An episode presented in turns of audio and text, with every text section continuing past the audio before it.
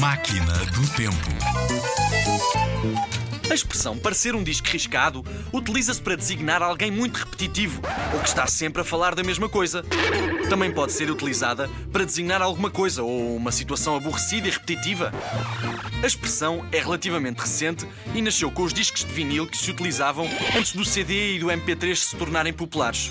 O vinil riscava-se com alguma facilidade e isso fazia com que a agulha dos giradiscos escoasse ligeiramente, criando um efeito de repetição assim deste género, assim deste género, assim deste género, assim deste género. Perceberam? Perceberam?